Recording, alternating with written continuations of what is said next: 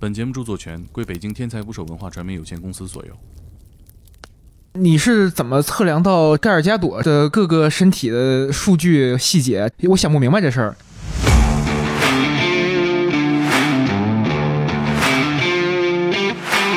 我们是中国的工作室，我们强调了一点，就是说为中国人塑像。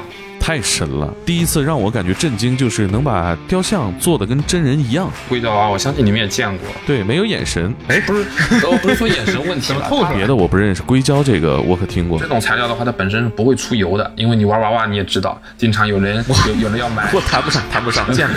李小龙他是一个真实人物呀，他不是一个电影人物呀。哦，对呀，他这个版权是怎么一回事？你在他那个李小龙胸前写仨字“真功夫”，我们一颗脑袋能买他们三四个的全身。头发都是一比一的吗？对啊。啊，都是一根一根扎进去，人工扎的，要扎十万根进去。我我听下来这个分类有点耳熟啊，欧美、日本。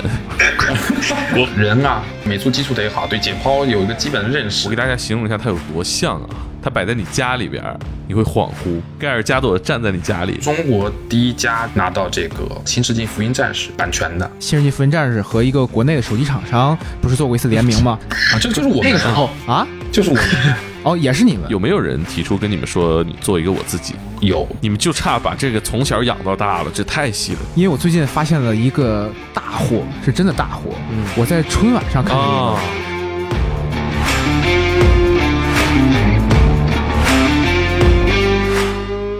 请点击订阅我的播客，拜托了。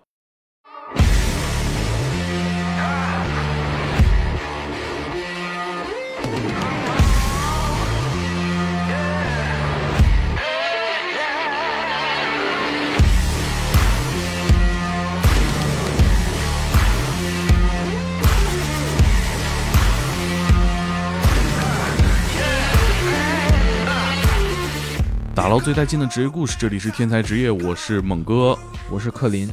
哎，今天呢，我们的嘉宾是开天工作室的美术总监橙子，他们是一个非常了不起的团队。我给大家解释一下，我第一感觉看到他们工作室是干嘛的呢？我觉得他们能造人，造人，就是造人啊，用手啊，用电脑啊，用各种工具，用各种材料去造出一个。呃，一比一的人像，这个人像足以以假乱真。你最开始注意到开天工作室，是因为他们的什么作品？因为前一阵子那个《神奇女侠一九八四》上映嘛。啊，你特别喜欢这个电影？我特别不喜欢这个。哦，我看了很愤怒，然后我就在那个 B 站上想看一看有没有和我一样的人在喷他们啊。哎，结果在关键词检索的时候，偶然发现了这个工作室哎的产品。我一想，我要只有这个，我干嘛看电影去？我看他不好吗？这不比电影好看？就是，嗯，他们这个作品，大家可能在听音频感受不出来这种直观的震撼。我们到时候放一个图片进去，比如说我们玩游戏的时候会听做游戏的人讨论恐怖谷这个概念，就是说不管是三 D 特效还是机器人还是模型等等，他做的接近于人，但是呢又很难突破眼神啊等等一些细节的跟人的差别，所以呢会特别的恐怖。这是一个游戏行业几乎突破不了的一个门槛。但是，这个神奇女侠呀，明显让我感觉到她是有眼神的。我觉得把盖尔加朵高位截肢也不过如此，太恶毒了你。开天工作室在做这个的时候啊，我还特意问了他们怎么突破这个眼神的限制。画龙点睛嘛，这就是对他做的要求，就是要跟人一模一样。嗯，而且最让我震惊的就是他们的官网上展示的他们所有的产品类型之广，简直是令人发指。超人。呃，海王、蝙蝠侠、哈利·奎恩还有很多呢。对，而且那个我看到他的这个主页的时候，我会觉得自己进了那种盗版的四三九九小游戏，动漫明星大乱斗。对，就会有一种关公战秦琼的感觉。对他还有火影忍者，哎，七龙珠。火影忍者里面是叶凯踢这个宇智波斑这一脚，哎，名场面。我愿称你为最强，踢歪了啊！对，非常重要的一个情节哈。而且还有什么？EV。其实我觉得做文艺工作哈，你横跨很多作品，这个工作是很难有这种机会的。对，比如说呃，我们在聊配音的时候，我说过，做配音演员，你横跨很多大导演的作品，这是机会是非常难得的。他们从做雕像这个角度，横跨了这么多大 IP，其实呢，你还要向很多这些大 IP 汇报，我这个 IP 不能在你这儿做砸了吧？对，尤其像盖尔加朵这种，他本人还健在，不是 他本人还好好的，这个东西你也得经过他本人允许。嗯，所以他们的工作可想而知是难以完成哈。对，提到这一块超像的雕像，大家总是能谈论起开天工作室。嗯，所以我们这一期呢，远程连线大橙子，他呢是所有的这个美术方面的负责人，然后呢也是这个公司的创始人之一。我们今天问问他这些东西都是怎么做到的，以及那些想不到的如何才能造人的一些特殊的技巧。那我们打给他。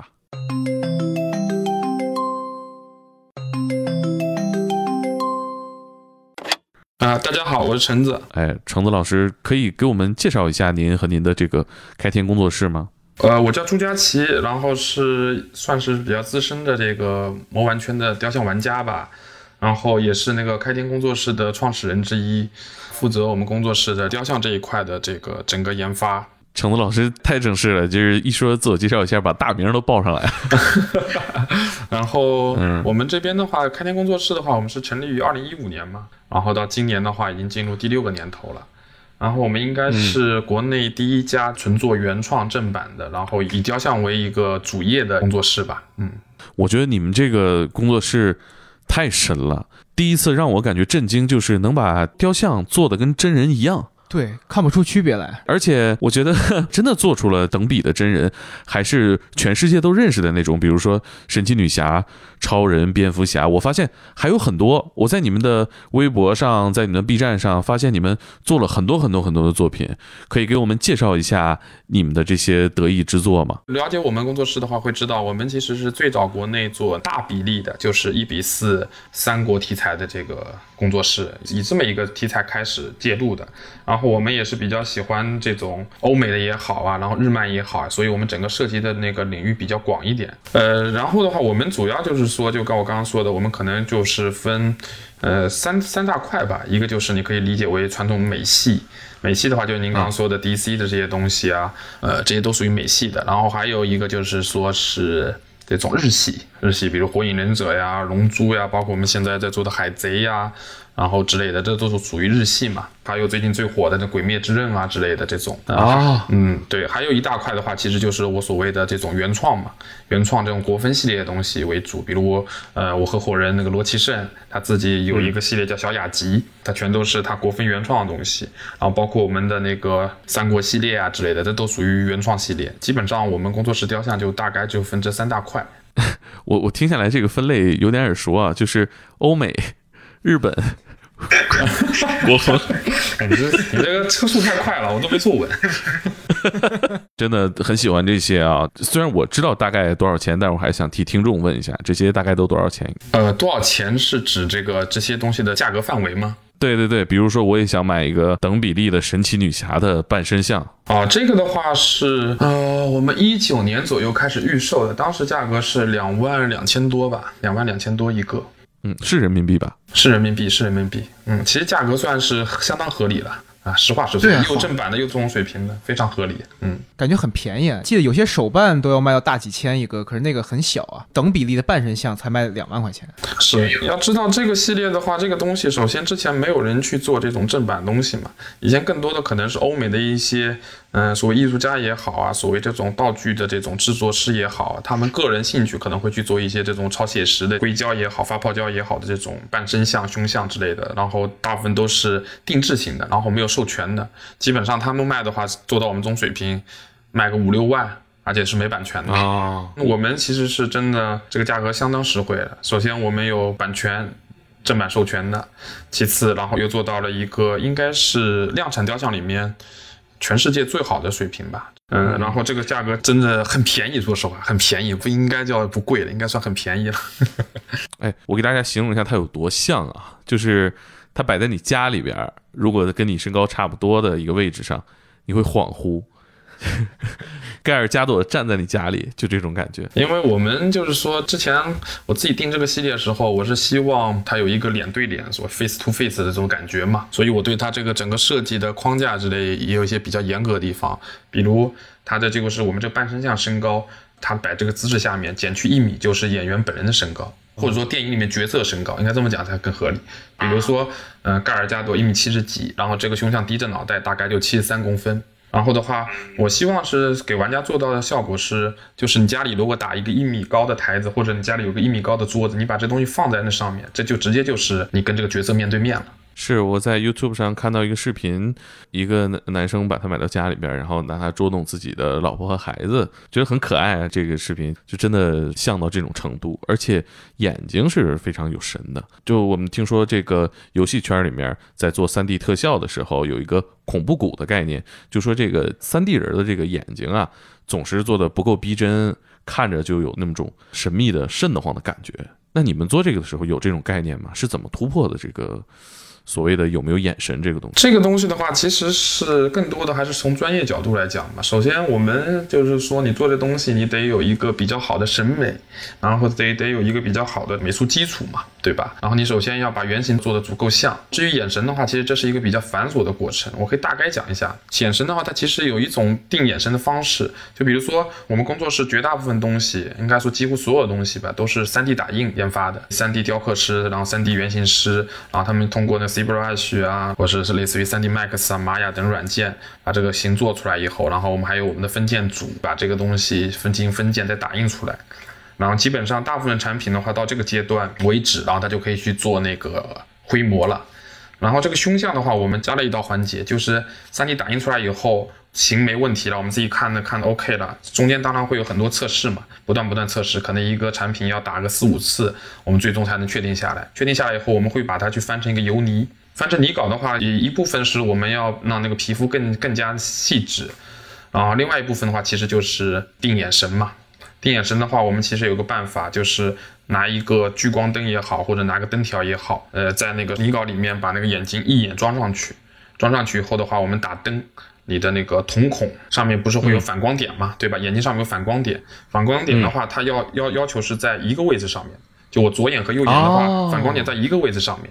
比如说我这个人要往左边看，如果你如果如果你这眼睛定位没定好的话，你光打上去以后，它就有点外八或者有点有点内八那种飞眼的感觉。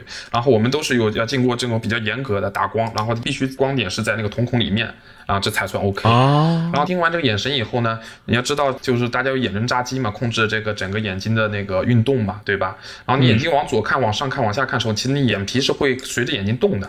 然后这个眼神定位好以后，我们要把眼皮重新调整，就微调一下，那它那它符合这个人看的表情。比如说往左看，他眼皮整个的话都是会偏左一点点。然后这个到到这一步，然后完了以后，才才算这个原型算基本的 OK 了，这个脑袋的原型算基本 OK 了。嗯，实际上工艺做起来很复杂。原来真的眼神是要做出来的。对，这种一比一的东西，我一直说那个是脸对脸嘛，对吧？如果眼睛稍微有一点点飞眼，其实做美术都知道，某某种角度来讲，越大的东西其实越难做。有点像那个卧龙凤雏、西红柿首富里面那个那个大聪明是吧？那而且而且这个东西的话，一比一东西难就难在这一点，就是说我说句那个一点，比如说你这东西一比二的，甚至一比六的，他这个人的就眼神啊也好，眼睛啊有偏差个百分之一，你是不会察觉到的。从角度来讲，因为东西小嘛。是。但是你到了一比一的时候，哪怕你眼睛差了，比如说百分之零点五。很多人都能一眼察察觉出来，这眼神感觉不太对，可能很多人都说不出来哪里不对，但是他就是能看出来。是，而且我觉得可能在。这种大比例的雕像以外，小比例的雕像，大家不会用真人去要求它，因为您刚提到这个脸对脸，真的是你就有一种心灵上赋予对方人格了，真的跟你一般大小吗。是，所以说这个东西越大，然后它这个对精度要求也越高。它哪怕脸稍微有一点变形，或者眼睛稍微一点移位子，包括您刚刚说的眼神稍微有点偏离，大家都会察觉到哪里会有觉得一丝不对。就你说那盖尔加朵跟大聪明似的，那那也太不像话了。强子老师，我想。问您个问题啊，就是说，您说这个对于一比一的雕像来说，精度是非常重要的。可是咱们做的是真人啊，咱们真人你是怎么测量到盖尔加朵的各个身体的数据细节？我想不明白这事儿。这个首先的话，是因为现在电影工业下面的话，就是说很很多东西就是它都会有一个扫描数据，做替身或者说一些特效时候有一个扫描数据。然后因为我们是正版的，所以说的话，版权方会提供定妆照呀给我们。但这个扫描数据呢，一般来说精度都比较低，你可以理解为类似于游戏低模那种，嗯，但它有一个比较好的框架，比较好框架，大概的这个范围内。首先我们会以这个做基础，剩下的话其实就是你要对这个人啊，我刚刚说的美术基础得好，对解剖有一个基本的认识，比如这个人一颦一笑有什么区别之类的。嗯，然后完了以后对这个还是很深入的了解，你才能把这东西还是有挺大的你们你们自己发挥的空间的，是吧？我觉得某种角度来讲的话，就像我们也有很多东西，比如李小龙，你们应该看到了这个东西，不要说不要说数据，连定妆照都没有。但是我们依然能把它做到这种相似程度，这个其实还是一个对美术啊、对功底的一个把握、把控能力吧。是，刚才咱说到这个东西是三 D 打印出来的，其实我们对三 D 打印技术还是很陌生的。其实对三 D 打印没概念，是不是？我扔进这机器里数据，它嘣儿就全都出来了，是这么简单？其实不是的，这个我可以稍微稍微绕个圈子，这样讲的话，你们可能会更明白一点。就我绕绕远一点，绕回到二零一四年、一五年那个时间段，为什么我们要选择三 D 打印这个东西？在当时，就是说六年前那个环境里面，甚至七年前那个环境里面，用纯 3D 打印去研发的这个工作室，嗯，很少，全世界范围都很少。然后国内就基本上是没有的，去研去做模型、去做雕像，几乎是没有的。然后实际上和很多人想的不一样，很多人可能会觉得 3D 打印这东西的话应该很快，成本更低之类的，其实并不是的。尤其在这个六年前那个环境里面，并不是的。当时我自己大概算过，它的研发整个成本之类的话，大概是传统这种泥雕之类的这种三倍。就无论从这个雕刻人员的工资也好，然后还是从这个整个材料啊、整个这个测试的时间啊、研发的时间啊来讲的话，它大概是就我纯泥雕做出来去翻模的成本三倍左右。然后为什么我们坚持要用 3D 打印来做这个事情呢？它有一个很强大的优势，就是说它调整起来比较快速，然后也能让你快速的看到一个结果。另外一点呢，就深入。某种角度来讲的话，可能就是说很多复杂的纹理啊、细节啊之类的，你在传统雕塑做的时候，其实是很花时间的，然后也不能做的很细，因为毕竟是手雕的嘛，对吧？它这个东西会有极限。但是你 3D 的话，理论上来讲的话，而且当时我也相信，就随着这个技术发展，后面应该精度越做越高，越做越高。我可以做更多，就是说传统手雕做不到的细节。所以这是当时我们选择这个 3D 的一个主要原因。然后再讲回到刚刚您说的这个流程，3D 雕刻到 3D 打印其实还是很复杂一个流程。它其实分为几个阶段吧，我可以讲一下大概雕像的这个研发流程啊。就比如说，我们先要出一个设定，基本的概念设定，概念设定过了以后，它中间如果是有 IP 的、有版权的，还要进行监修之类的，每一步都要监修。从你甚至你到最后拍官图，甚至你到包装上面的一些自然内容，全部要监修，很繁复。然后整个简单一点流程就是，就是说我这个东西出先出个概念设定，概念设定完了以后通过了以后，然后我去出一个比较详细的设定，比如三视图啊，然后身上细节之类的这些东西详细的设定。然后这个结束了以后，我就开始去找到那个 3D 软件里面，然后进行一个 3D 的建模，3D 建模，然后 3D 雕刻这些等等等等等等。做完以后，这个模型还不能直接打印，它要进行一个分件优化。因为大部分的这种打印机啊之类的，3D 打印机也好，它支持的这个面数是有限度的。打比方，比如说可能上限只支持一个 G，但是我们的模型往往就是可能几个 G 甚至几十个 G，然后然后它要进行一个优化，优化的话它要保证这些细节不损失，但是面数又又要减少下来。打印机还有一个尺寸上面的限制，它很多可能只支持，比如说二十公分、三十公分之类的，还要考虑它一个精度的问题。比如说它朝上的地方精度就会高一点，然后在下面地方就会精度低一点之类的，所以还要进行一个切块，我们叫分件。你把这个模型优化完以后，然后再切成一块一块一块的，单独分开，然后再去打印，再拼上。对，打印完了以后，然后再拼起来，然后如果有问题，大小尺寸出问题以后，我们再反过来再打。其实过程很很繁复，这个做完了以后的话，后面的话其实就跟传统的这个泥塑的这种做法一样了，拿到工厂去做所谓的模种，然后去修上面的一些接缝啊、毛毛糙糙地方，然后是工厂去按照生产的这种规则去进行一个分件。它它的那个拆件分件和那个叫什么，我们 3D 打印时候目目的是不一样的。3D 打印拆件之类的更多是为了把细节打出来，然后工厂这个拆件的话是为了考虑。到时候运输也好啊，组装也好啊，然后这个摆放时间还得给它拆了，强度对，再拆一遍，拆一遍以后，然后再进行翻模之类的。啊。到这个时候翻出来的模型就所谓叫灰模，这灰模可能去上色做样板，然后样板做完了以后才才会有第一个东西，然后包括后面量产过程就不断不断翻模。这个我刚说到 3D 打印为止以后，后面的工作都是跟传统雕塑制作方法都是一模一样的。嗯，灰模这个在购物网站上，你看到呃卖这些手办啊、模型啊，其实都是拿这个灰模当照片的，这是为什么呢？我看好多写的预购，这是你下单了才去做是吗？呃，我们一般来说其实很少会拿灰模做预购，尤其是有版权的话，其实不允许这个事情。大部分情况下，你必须要把这个是色板打完，因为它还有材质嘛。你这个材质到底怎么样之类，你并并不知道。如果是灰模阶段，灰模只是一种材质嘛，对吧？要不就打印件，要不就树脂，但你最终可能会用透明件，包括甚至于像我们这种半身像，它会用到铂金硅胶啊之类的，真实的头发皮料之类的。啊，哎，说到这个材料。别的我不认识，硅胶这个我可听过，就是这个工艺做硅胶的人体娃娃，那个叫什么？也不叫充气娃娃了，叫什么？硅胶假人还是叫什么？跟你们的那个工艺或者说行业离得近吗？呃，某种角度来讲的话，整个工作流程是基很相近，很相近的。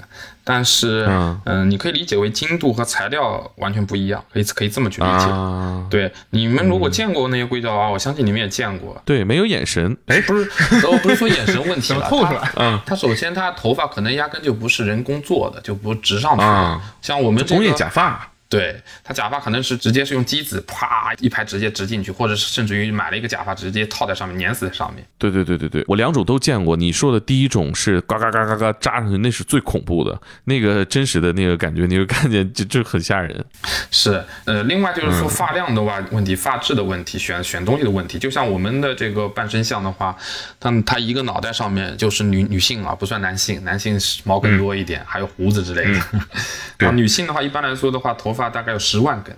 一般的话，像蜡像馆之类的话，他们头发都是只有五到六万根左右。我们我们就要用十万根去做。头发都是一比一的吗？对啊，都是一根一根扎进去，人工扎的，要扎十万根进去，就是至少扎十万下。对，然后为什么要扎十万根这个这个东西？因为讲回前面你说面对面这个概念嘛。因为面对面的话，你就会发现，包括我们用的发头发也是用了很多材料，我们会用真发，然后会用高温丝，然后甚至会用那个是胎毛。胎毛是干嘛呢？胎毛就去做额发，然后鬓发，就是人人的额发和鬓发都有很细很细的那种细细碎的小毛毛。所以头发的话，我们一般来说，然后根据造型不同，我们会选用高温丝和真发去做不同的效果。所以我们一般来说会用三种这种去做，然后都是包括他脑袋上如果有旋，如果他有比较明显的发际线之类的，我们都会是一点点扎出来的，按照这个真人的那效果。所以这个东西其实就很困难。然后娃娃嘛，它基本上就是。说实话，呃，一排过去，对吧？然后也不分你脑袋上有没有发旋，也不分你有没有这种发际线是否这种有这种发质差别，这些根本不管的。所以这个材料上面就会有很大差别，人工上面也会有很大差别。还有一点的话，其实你就看他脸这种东西，呃，最基本的一个概念就是说，如果你们见过我们的这个半身像，你会发现，你哪怕面对面的时候靠那么近十公分，你也闻不到任何硅胶味。哦，对，这个就是我们嗯领先于市场也行，或者这个工艺上面独特的地方。这个是需要什么特殊方法去解决的吗？一方面就是上色技术，就是说你怎么去上上色；另外一方面的话就是材料本身，我们用的就是铂金硅胶嘛。某种角度来讲，铂金硅胶和你刚刚说那种硅胶是两个材料。虽然都叫硅胶，严格意义上就两个材料。然后这种材料的话，它本身是不会出油的，因为你玩娃娃你也知道，经常有人有有人要买，我谈不上，谈不上，见了，都是那些玩娃娃的人很多都知道。就比如说，嗯呃，要买爽身粉，为什么要买爽身粉之类的？因为硅胶时间久了会出油嘛，对吧？变得黏糊糊的嘛。还有就是说细节上面也会有很大差别。你去看那个硅胶的这种通透度啊之类的，你看娃娃的话都是面无血色的，大部分娃娃，对吧？但是我们的话，其实皮肤看起来就没那么透，更接近真人皮肤。真人皮肤其实并不会那么透。等一等，等一等，你你们做的触感上也是软的吗？呃，对，是是软的，是软的，啊，但是不是雕像吗？是啊，是软的呀。然后完了以后。啊，你还是来我们公司看一下吧，回头。我必去职。嗯，但是它跟那个娃娃的软度是不一样的。娃娃的话，就是你可以理解为它中间有一个金属的骨架之类的，为了方便凹造型啊，或者是方便站立也好。然后它剩下的特别沉。对，硅胶，硅胶就包，就是一大块硅胶就包进去了。对。然后我们的话，里面的话，因为它要固定造型，要考虑承重之类，它里面的话会有一个骨架，有个树脂骨架，然后在树脂骨架外面再包上一层硅胶，是这么做的。哦，嗯，所以耳朵啊、鼻子啊之类都是都是跟真人手感很接近，软的。然后你仔细摸的话，又有一点硬度，就感觉里面有骨架似的，会有点点硬度那种感觉。呃，我有一个问题挺好奇的，就是你看说那个神奇女侠的那个头发是一根一根种上去的，那那个蝙蝠侠那一下巴胡子那是怎么弄的？因为那个看着跟真胡茬一样的，也是一根一根植进去，然后再剃掉，都这么做的。哦哦，就是你直进的是长毛，就先先成短的，先给它直成关公，对，然后再剃是吧？哦，哦，这我是没想到我。太细了，对，这样的话胡渣就留在里面了。你们就差把这个从小养到大了，这太细了，真的。是，你说刚刚在说硅胶娃娃这东西，就普通的硅胶娃娃，当然呃也有那种特别好的，但大部分的普通硅胶娃娃的成本，这讲到比较核心的东西啊，成本，它全身的成本的话都没有我们一个脑袋的一半贵。嗯，呃，甚至只有我们，这是功夫劲儿也只甚至只有我们，如果算上这种上色工艺乱七八糟材料不算的话，整个这个制作全做出来以后，我们一颗脑袋能能买他们三四个的全身，就是成本上面来讲，嗯把人工也算上了。哎，橙子，我有一个大胆的问题啊，就是你看你们这个神奇女侠的半身像哈，做的如此之细节控，每个地方都做的这么的精致哈。他穿的是那个胸甲的造型嘛，我看他这么逼真，我就我就想问哈，他胸甲下面身体的细节你们做了吗？没有啊，没做是吗？你那么失望呢？为什么？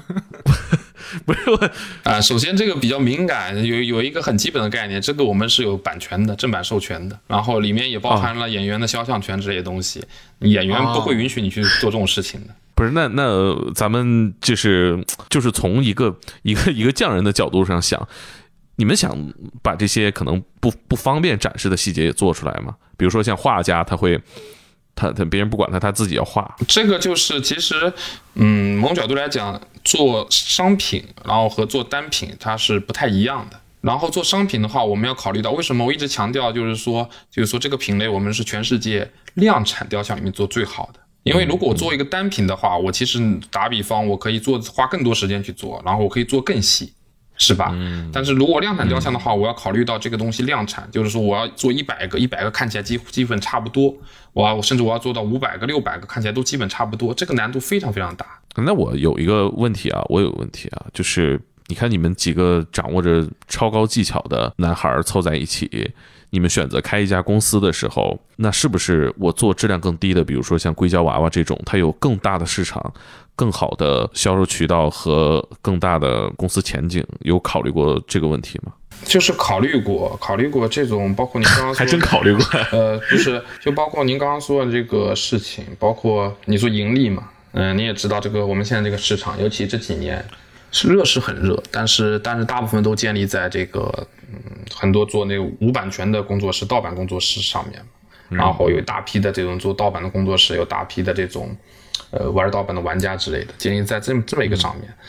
然后我们自己也是，你也知道，我们基本上钱全部是公，包括公司运营的钱啊之类赚的钱，我们全部投入在新的雕像上面去进行一个新的研发之类的。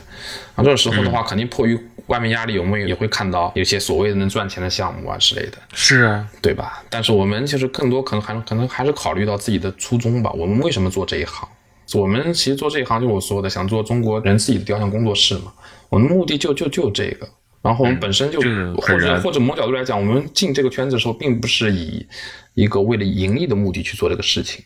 所以说的话，我这方面的话，可能呃，你说心理洁癖也好，你说那个也好，促使我们更加坚持初心吧。我们就是不做任何这种盗版东西，然后也不去做任何这种我们自己认为纯为了赚钱也好啊，或者不太符合那个开天这种理念的东西也好，我们都不做。像我听你一直在说，咱们这是开天是一个雕像工作室，可是我看咱们的产品里也有什么火影忍者啊、七龙珠啊这种动漫作品，可是在我的印象中，这个东西一直是被叫做手办的。这个手办和雕像区别大吗？还是说它是一一回事儿啊？呃，是这样子的，它那个这其实就要讲到手办和雕像差别之类的。其实您刚刚说的火影忍者之类等等这些这些也是雕像，日系雕像，我们所谓的差别的话，其实主要是以前的话，它是泾渭还是挺分明的，雕像大，手办小。然后雕像是 PVC 的，手办是树脂、宝丽石，然后 PU 等等等等这种材料的，啊、基本上基本上泾渭非常分明，然后雕像复杂，手办简单。然后这两年的话，讲两个之间的界限相对而言越来越模糊，因为我们看到有更更多的这种比较大的 P 复杂的这种 PVC 的手办这里出现了，然后雕像上面也开始用了各种各样的工艺啊之类的，也开始会采用这种 PVC 材料也好啊，然后这种透明件材料也好，越来越多，界限越来越模糊。但整体来讲的话，其实还是跟之前一样，主要区别就在于手办主要是用 PVC 啊、ABS 啊这种材料去做，雕像主要用树脂，然后雕像更大更贵，然后雕像是限量的，它是有个限量的，有个所谓的保值性也好，或者是说收藏性也好，它是限量的。然后手办大部分是不限量的，嗯，这就主要的这两者的差别。哎，所以我可以理解成这个雕像这个东西是比手办来说门槛要高不少。呃，单价上面来讲，确实比手办门槛高不少。还有一个摆放问题嘛，因为雕像都是偏大的。嗯，你买一个手办，你桌子上能放十个；你买个雕像，桌子上只能放俩。然后包装还占占了一个两三瓶这种。嗯嗯嗯，哎，说到这儿，我们来聊一聊这个版权吧。因为其实刚刚听橙子老师说，我觉得好像圈里边对于版权来说，版权这件事情好像是圈里边门槛比较高的一件事儿。那你们是怎么获得这么多大量 IP 的版权的？而且都是大 IP，有 DC 的超级英雄，然后有日本的个热血漫画，这个跨度也太多了。有有美国的，有日本的。这对于可能视频网站来说，把这些东西凑齐，在自己家里播放，这是一个天大的成本啊！你们是怎么做的呢？呃，首先的话，这个是我也说过。初衷吧，因为我们喜欢这个行业，喜欢这个圈子，所以我们首先我们做这个东西，开店正式成立以后就只做纯正版的，然后或者纯原创的东西嘛，这是一个基本初衷。比如说我们喜欢火影忍者，那我们就必须要去拿到这版权做，而不是私下就是没版权去偷着做、偷着卖。对吧？这个是出于一个热爱，然后你至于怎么拿到的话，其实当年的话，我们我记得最早我们拿到的第一款日漫的 IP 的话，就是那个《新世纪福音战士》，就 EVA 嘛。啊因为啊，对对，那个也应该是中国第一家，就是说拿到这个版权的。当年来讲还是比较难的，实话实说比较难。这怎么做呢？我们沟通了很久。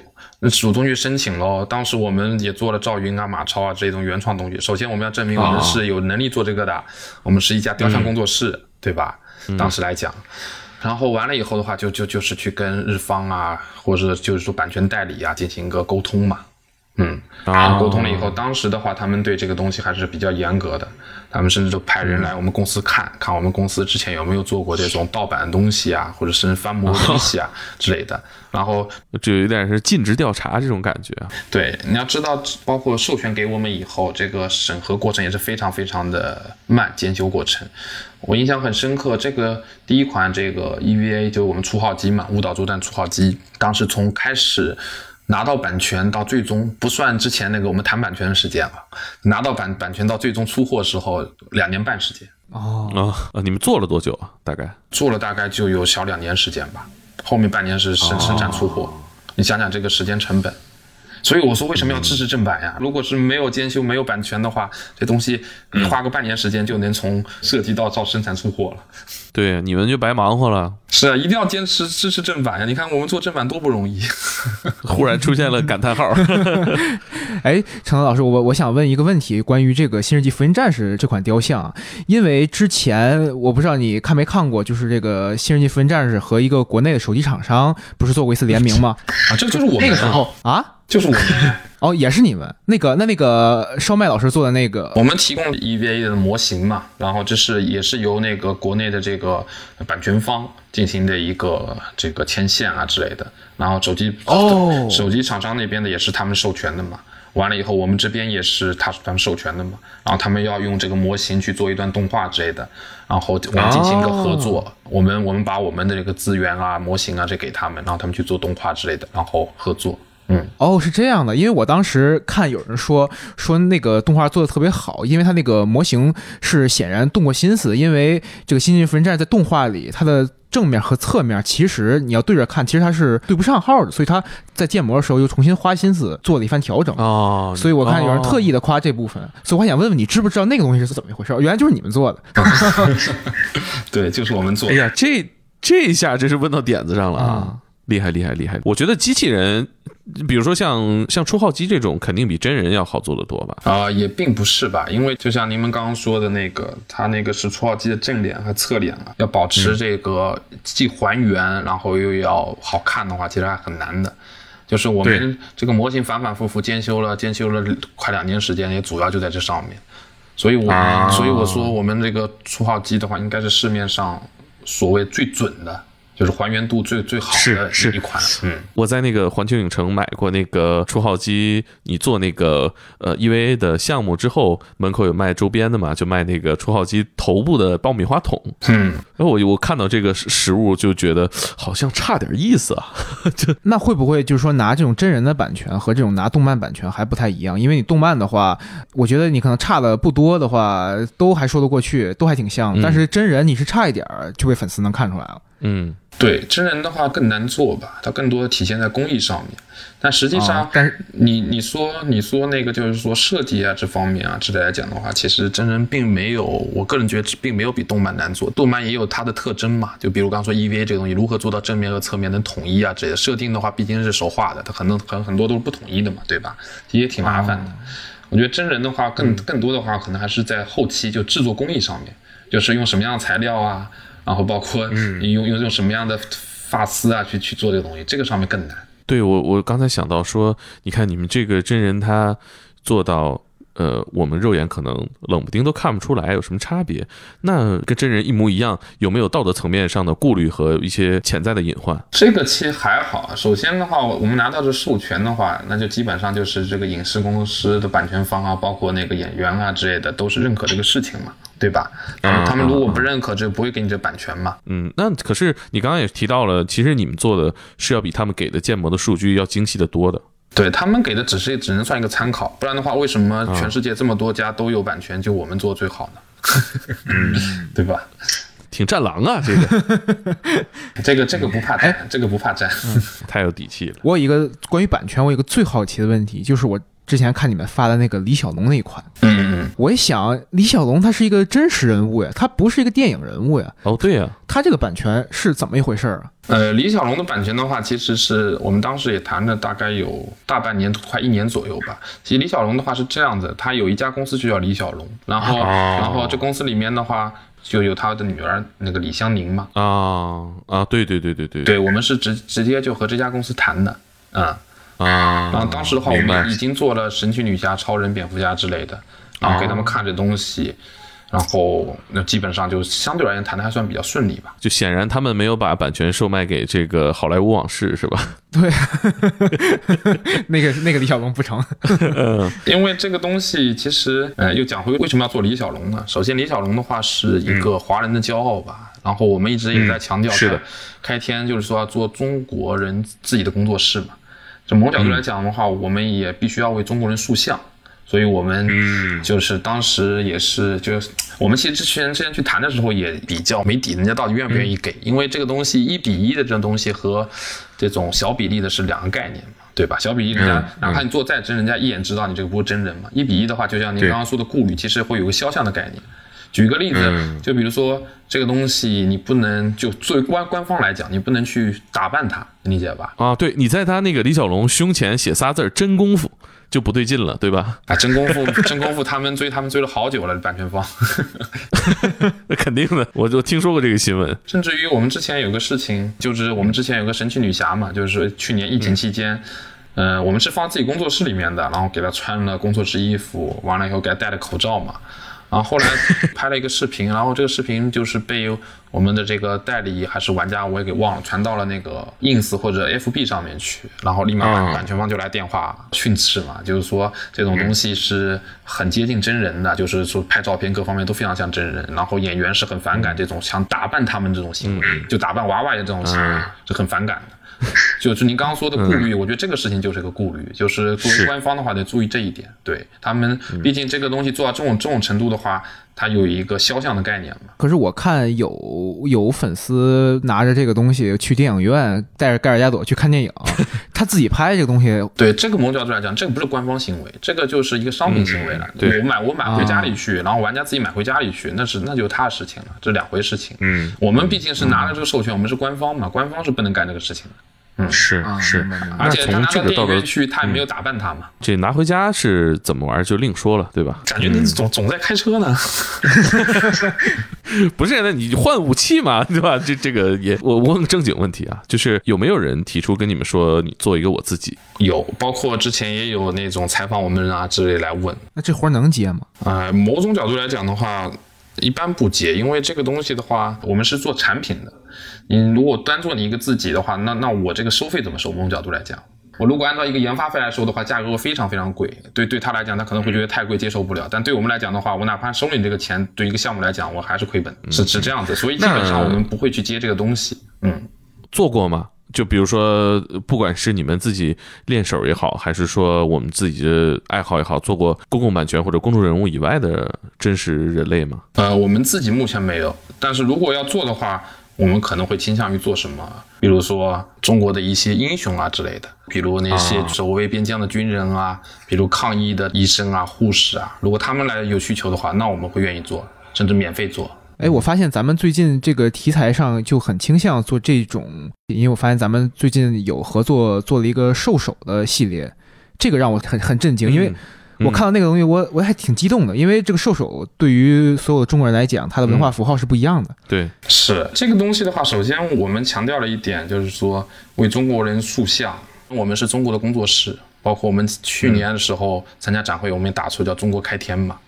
那什么叫中国的工作室呢？我觉得这是我们的，嗯，你说使命也好啊，或者说我们就必须要作为中国人必须干的事情也好，我觉得这些东西是应该做的。所以，我们这个东西的话，包括也是当时和那个中国国家图书馆，我们也是拿了授权的。并不是，并不是说没版权的，我们是有授权的，然后来做这个东西。十二兽首，因为十二兽首的话，首先您也知道这个东西，嗯，海晏堂、圆明园，对中国人来讲的话，是一段不能忘记的历史吧。还有一点的话，它也有也有比较好的寓意，十二生肖嘛，这个是它结合了一个历史，然后也结合了一个比较好的寓意，所以这个事和事情我们觉得是值得做的，所以我们就就干了这个事情。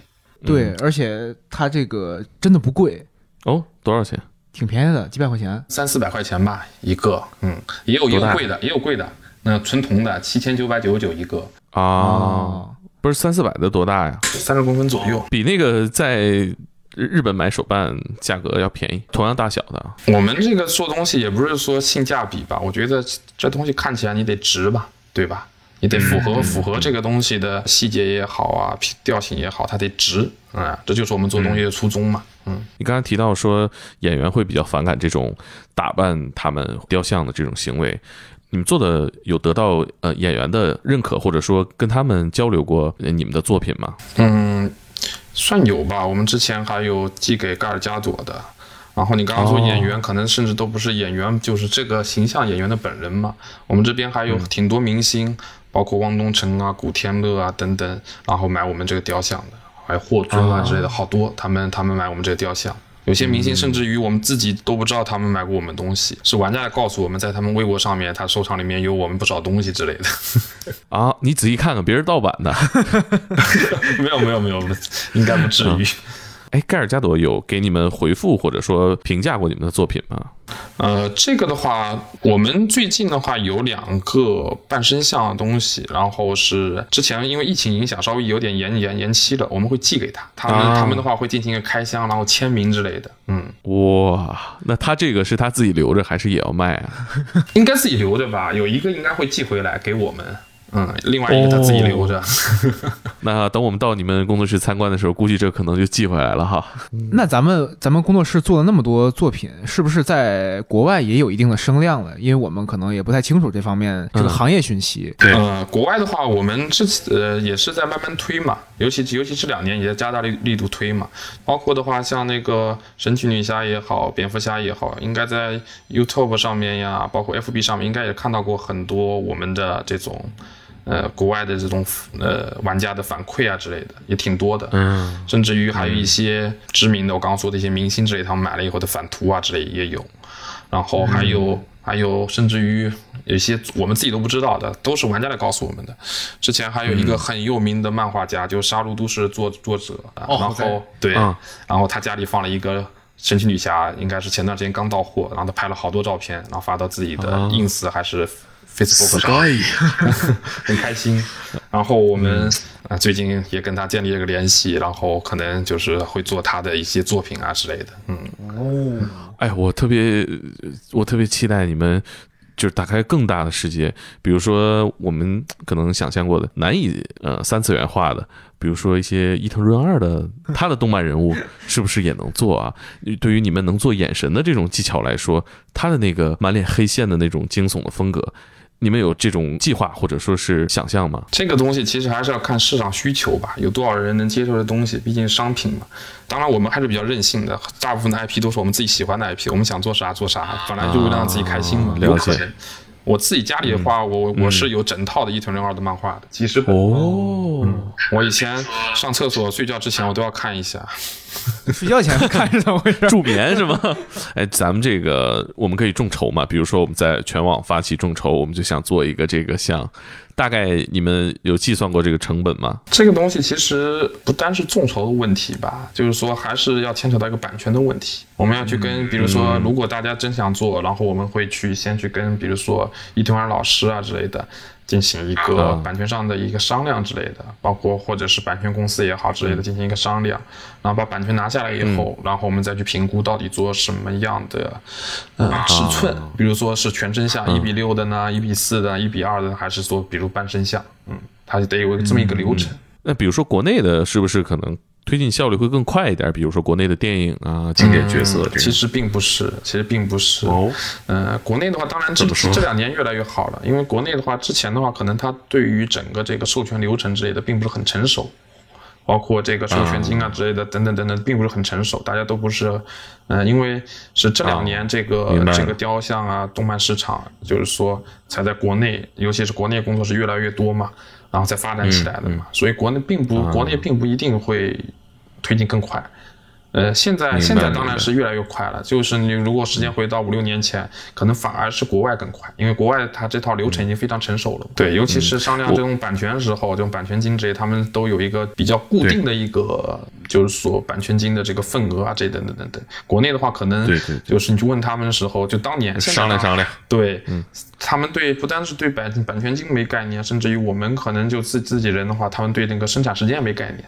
就比如说，他可能会看着我们的半身像说：“哎，这东西，比如说半年后能不能出货啊？”这这种 啊，这两年的话是越来越好，然后然后啊，大家对这个流程啊，对这个版权意识也是越来越懂吧？应该这么讲。现在的话去跟国内谈的话，当然要比前两年好太多了。嗯，你会在推进实质的一些，比如说做国内影视的 IP 的这种呃其实其实我们前两年就已经干过这个事情了，包括就是你像《流浪地球》那一年前年事情了。啊，嗯，我们做的是谁？我们众筹过一个《流浪地球》的项目，我们做的是，呃，我们的那个一个子品牌吧，叫黄油猫。然后当时做了，嗯，就《流浪地球》的那个星球引擎，然后还做了一些等等等等那个过年时间，包括我们还做了一个 MOS，一比二可以发声的。我比较期待做这个刘培强中校。我们当时有一个小的充电宝，有卡片。然后，然后他语音的，他就会就像说刘培祥中小，或者会说那个是，呃，道路千万条之类的，都有这种语音在里面。嗯，很棒啊。所以咱们其实也做这些影视的衍生品。对我前面说过，我们之前的话不是说雕像工作室嘛，但现在的话，我们其实的话做的触及的品类越来越多了，包括我们之前我自己设计的那故宫瑞兽啊，这种小瑞兽之类的，现在一直在故宫卖挺好的。也有这个黄油猫，专门做这种充电宝啊、暖手宝啊这种三 C 类产品的东西。然后我们也开始会有一些跑量类的雕像，不是限量的。你们刚刚说的那个，我们的那个十二生肖兽首啊这种，还有我们会有那种小小关羽啊、小三国，包括罗老师的小雅集这种东西。嗯，其实我们现在品类的话，应该是从最小的东西到最大的东西，我们全全做了。应该是国内品类最全的一个工作室吧。现在我们已经不能叫一个雕像工作室了，应该叫一个比较综合的工作室。嗯，是因为我最近发现了一个大货，是真的大货。嗯，我在春晚上看见你们了，我这是没想到呀，这太夸张了。嗯，这上春晚了，这是怎么一回事啊？那个是泰坦牛那个机器人嘛，它有个机器人叫泰坦泰坦机器人，这个东西很有名，你们网上可以找一下。它里面不是真人啊，它里面真的是机器人，然后自己会动啊、跳舞干嘛的，并不是人穿的牛牛牛壳那种，然后机器人。然后他们的话有一个这种春晚这种节目的需求嘛，嗯，然后他们就找到我们这边来，因为那机器人的话，它是一个比较素的一个状态，就是说全体都银色的那种很强烈的这种欧美公司的那种风格的东西。然后完了以后，他们想找我们来进行一个合作，那我们给他们改造一下，然后让他让他更加符合这种牛的感觉，然后那个春晚的感觉，中国风的感觉，然后针对这个我们进行个合作，然后当时时间非常非常紧。哎呀，好像就是就只有一两个月时间吧，加班加点，然后后还改了改改了几版，然后把这东西赶出来的。嗯，我觉得你们现在业务真是扩的太开了。对，春晚上的大牛你们都能做。中国这这十四亿人，百分之八九十都见过你们作品了。现在可以说，我们前段时间那个就是年前吧，年前那个是我还上了去了 T C T V 六，然后佳片有约，然后他们刚好又是那个佳片有约神奇女侠嘛，神奇女侠电影啊。哎，这个电这个电视节目是从小看到大，佳片有约。我也我也我也觉得是还了童年债吧。我从小到大看这个节目，最终还上了这节目，还蛮开心的。然后我们神奇女侠在里面也是整个节目里面展展啊，有露出之类的。然后在之前的话，我们那个罗老师他也上了 CCTV 四，嗯，然后带着自己的作品之类的。哎呀，太羡慕了。对，我刚刚提到那个众筹那，我忽然想到。我我我在这儿主要想跟听众说啊，你们想不想做一个就是，呃，等比例的大聪明卧龙凤雏的半身像？我觉得那个眼神也很特别啊，那是这个王成思老师带着这个美瞳做的一个角色，太可爱了。我甚至觉得那个眼神更难做。对呀，如果真的有一天开天工作室能做一个凤雏的这个雕像，我真的觉得砸锅卖铁也要买。希望希望有机会吧。我我是非常喜欢秀念老。老师，对，秀念也不错。这个，我我们微博上叫他一下，好不好？我们上微博上叫他一下。我太可爱了，对他，他在抖音上的号召力是难以想象的。老师，老师太可爱了，然后演的角色也特别特别早热。最近不是还有那个《赘婿》，《赘婿》里面，嗯，也有他。嗯，说这个王成思老师火之前啊，卧龙凤雏还是个褒义词。嗯，我觉得你们这个职业真的太棒了，能有这么大的开合面去接触这么多自己很喜爱的 IP。对，关键是很喜欢，真的是，咱们可能一说是圆了什么梦，他们是真的是造梦，而且把自己的梦造出来了。对，还能上嘉宾有约奖。对，嗯。太羡慕了，你你你有没有什么就这种凡尔赛的时刻？就是说会自己发个朋友圈，我太太厉害了。呃，我现在很少，越来越少拍了。以前前两年的时候，可能还会还会拍一下之类的。嗯，什么事儿会让你特别有这种感觉？发朋友圈说我太厉害了？很少吧，很少。我现在基本上没这种感觉了。呃，我更爽爽惯了是吧？呃，不是，这个东西我可能更多的在意的是开天。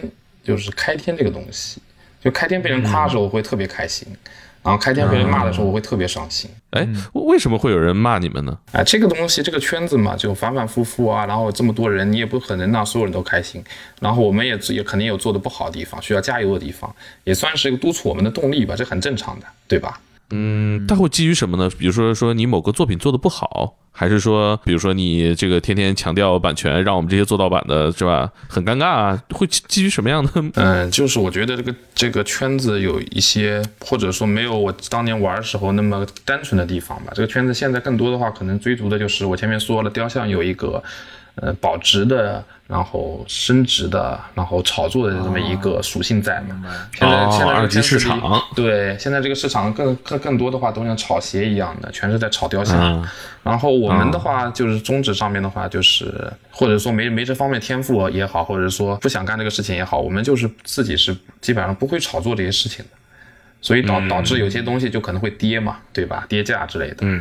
然后，然后有些导爷啊、玩家之类的话，就会就会呃说说我们东西不涨价等等等等等等这些东西。嗯。这些这些 那就不带你 对，这是赔钱货 是吧？对，这些这些是主要因素吧。但是我觉得这个东西不利于整个市场的一个良性发展吧。我也相信，就是说随着这个市场越来越大。然后大家对这个雕像认识越来越深，对这个魔丸认识的越来越深的时候，应该慢慢慢慢应该会变好。因为说白了，这东西本身就是你买的是东西，就像我自己家里雕像，哪怕放不下了，我也一定要打开。因为雕像的话，它其实比较尴尬一点的话，它不单是说雕像本身占空间，它的那个箱子更占空间，因为它树脂类的又很巨大，你雕像箱子又不能扔，你扔了以后就没办法就是搬家干嘛的了。所以说所以它非常非常耗费空间。但就是就像这种情况下，我家里放不下，我一样一定要把这东西打开，因为我觉得我买的本身就雕像，我一定要看到它，看不到它的话，我就会觉得很失落啊。我觉得这个才是叫玩雕像嘛，对吧？那现在有些有些人的话，就是说买雕像，他可能就一个箱子一个箱子一个箱子就叠在家里面不打开的，甚至他都不知道里面是什么东西。然后他就等着涨价时候，涨价时候卖掉，然后等或者跌价时候赶紧抛掉，就把它当做一个股票来看，当当当做一个炒鞋来看。我觉得就玩鞋去呗，你还玩这玩意儿干嘛？就玩鞋呗，对吧？你这怪占地儿。那呃，时间差不多了，我还有最后一个问题啊，您说，嗯，在你们的这些呃理想主义者的创业者眼里面，你们这个公司按照你们的规划什么都做到了，然后运气也都给到了。呃，最终形态的时候，你们是一个什么样的公司？你们会做什么样的雕像作品呢？呃，这个我稍微想一下。你刚刚这问题，你问的问题问题问的挺好的。我觉得我们没有最终，没想过合着？不是不是，我们我们没有所谓的最终形态，因为我们名字开天嘛，然后我们英文名叫 Infinity，然后这两个名字的话，其实呃都代表了一个东西，就叫无限可能。嗯，是。所以您刚刚说，我们会有一个什么终极形态？我觉得没有，我们不会有终极形态。嗯，那作品呢？有一个你觉得作品的话，就是说用用用用我们用我们大鱼的话讲的话，他是希望能闪耀世界一千年吧。有些东西，就是说，呃，在我们都做古了以后，还有人知道有开天存在，在一千年以后，人家挖出东西以后，还是能看到。有开天作品在，嗯，我想想到前几天在网上看到一个段子，挖出来一个一个手办，说，嗯，这是一千年前人类宅男的一个墓。最后，我想替用户问一个问题啊，虽然我觉得大家，呃，可能不见得真的会掏钱去买一个两万的雕像，但是他们一定会问我，在哪儿才能买得到呢？去那个我们那个叫是开天嘛，开天工作室淘宝店，然后天猫。然后我们也有我们的官网之类的，上面都有都会有这种购买链接啊之类的，嗯，然后也可以关注关注我们的微博，嗯，还有我们比较可怜的那个 B 站 B 站号，啊粉丝太少了，拍你们的视频你们都不错。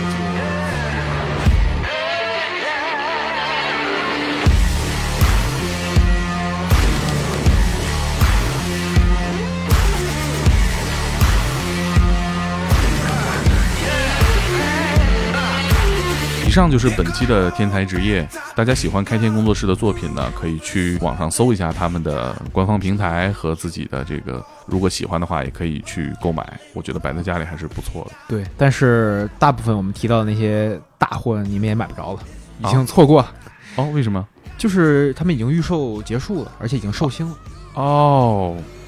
那好吧，那大家就看一看吧，嗯过过眼瘾。哎，对，说到这个买雕塑或者是买手办，你看你这么喜欢看漫画，你是一个买手办的人吗？从来没买，倒也不意外，因为你的这个极简主义的穿衣风格啊，可以想象你家里就没有什么多余的摆件啊。对，我的房间里就是几乎没有任何装饰品。一贫如洗，一尘不染。什么一贫如洗？哦，嗯，家里边除了必备的生活用品，其实没有这种装饰或者说玩具。对，就曾经也试着买过一些吧，但后来都扔了。所以你肯定是有法西斯情节的，对不对？你不要在节目里这么宣扬。我觉得你不买手办，可能跟你的这个生活风格有关系。对，那你喜欢这些东西吗？我喜欢啊，但是这个东西如果出现在我的生活半径内，我就很焦虑。所以这种症状多久了？挺久了，就你喜欢，你你也愿意看，嗯，你也不是因为钱，但你不会买它。对，我跟你不一样，我会买，呃，但是我主要因为钱，我不会买太贵的，但是我会买。那我我平时呢买它呢，是基于我对这些动漫作品或者影视作品的喜爱的一个外延。嗯，那就我觉得。我摆一个这个哈利波特的魔杖在我家里边，是吧？虽然我不至于在家里边偶尔挥一挥玩，但是我觉得我离这个作品还是很近的。对，而且我注意到，其实现在很多它原本没有一个故事或者说 IP 作为基础的玩偶和摆件也卖得很好。就像开天工作室，它也有他们的原创作品嘛。首先，它视觉上非常惊艳我，嗯，设计感很强，就是忍不住想要收藏。嗯嗯，但我但我忍住了，有些人没忍住。我其实有一个好玩的小建议分享给大家，就是弄一个这个架子。比如说，我可能买一个成套的东西，我摆在这儿，我不管是放在家里学习桌上，还是我的工位上，都特别好玩，特别有这种治愈的感觉，因为这好像一个小天地一样。嗯，它可以承载一些你的童心、你的乐趣。嗯，比如说，大家可以买一点便宜的哈，还是从钱上谈。这 Tomica 的小车，哎，几十块钱一个。嗯，我把那个头文字 D 里重要的车我都买了。啊。关键是大家还要买一个用用来防尘的东西，不管是个罩子呀还是什么，不然你没法想象你喜爱的人物他的身上布满了灰尘，那个还是挺让人失望的。是，而且现在我们看到很多这个手办的架子上面还有灯，对，呃，照上之后特别好的一个小角落。对，就是复现了那种现实生活中看不到的成家。是的，就聊完之后，我特别想去擦一擦我家里面玩具柜里面的那些老玩具，已经很久没有给他们做保养了。那那那得是深度清洁。对，然后你回家发现你没有可以清洁的东西。